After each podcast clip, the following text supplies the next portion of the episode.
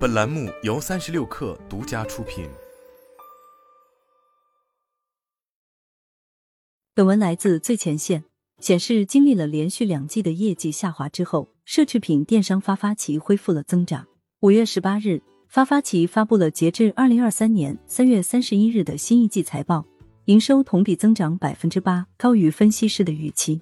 商品交易总额止跌回升，从上季度的负百分之十二转为百分之零点一。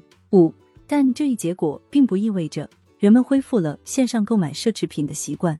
财报显示，发发经营收的增长主要得益于库存改善、线下销售以及与锐步等品牌合作带来的收益。发发其低主力业务线上平台成交额仍旧下跌了百分之一点二。奢侈品生意人的悲欢并不相通。前不久，全球最大奢侈品集团 LVMH 市值突破五千亿美元，创下了历史新高。顺便把老板也送上了世界首富的位置。全球第三大奢侈品集团利丰最新一季财报显示，消费者对应奢侈品的购买热度在回升。一满智德的高管怒斥利丰被 LVMH 收购的消息为无耻的谣言。发发奇遇到的困境与大部分疫情期间迎来第二春的互联网公司很相似。一方面，全球疫情持续缓解，线下消费回温，对线上交易造成冲击；另一方面，线上营销成本高企，这对许多企业来说仍是一笔巨额开支。在欧美国家，消费者备受通胀困扰，奢侈品预算缩减；而在前景不错的中国市场，发发奇的知名度甚至还不如彻底凉掉的四库。为了缩减开支，发发奇已经在去年一年内疯狂减资增肌。发发奇在二零二二年大幅裁员百分之十七，关闭了旗下品牌 Brands Stadium Goods 在全球的多家门店。老板 Jose n i s 曾表示，今后每年要减少八千五百万美元的 SG&A 费用，约等于固定成本降低了超过百分之十。但本财季发发机 SG&A 费用仍保持了百分之七的增长。发发奇代表着奢侈品电商中的平台型模式，因为背书大佬众多，科技属性又强，在疫情三年被认为是这一赛道的最优解。市面上主流的奢侈品电商模式大致分为三种。一种是以四库、OnApp、My Teresa 推这样的批发商模式，平台采买回来打包再卖，以量取胜，赚取中间价差。这一商业模式通常会遇到供应链不稳定的问题。一类就是以发发奇为代表的平台型特许经营模式，平台不持有库存，不决定售价，用户下单之后，产品直接从仓库或零售商买手店内发货，平台抽取交易额的一定比例作为佣金。在发发奇最春风得意的二零二零年，Prada 甚至将自己七十多个仓库开放给发发奇，以提高产品的运输效率。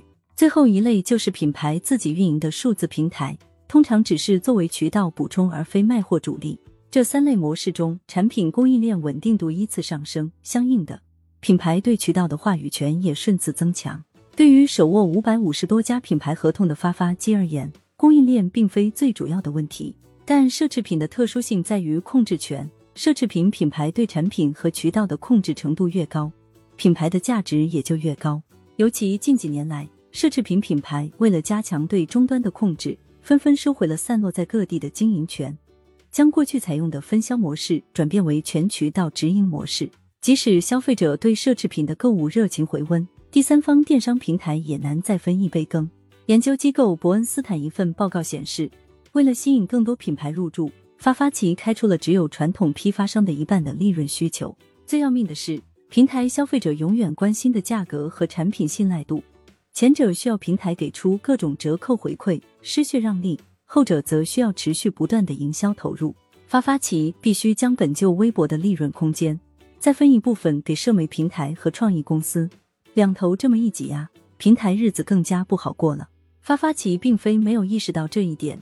To B 实体店和自营品牌也是发发起的运营重点，只是这些业务均未具备担负集团整体盈利的能力。站在今日回顾疫情之初，全球几大奢侈品集团一窝蜂与发发起合作的场景，更像是情急之下的仓促决定。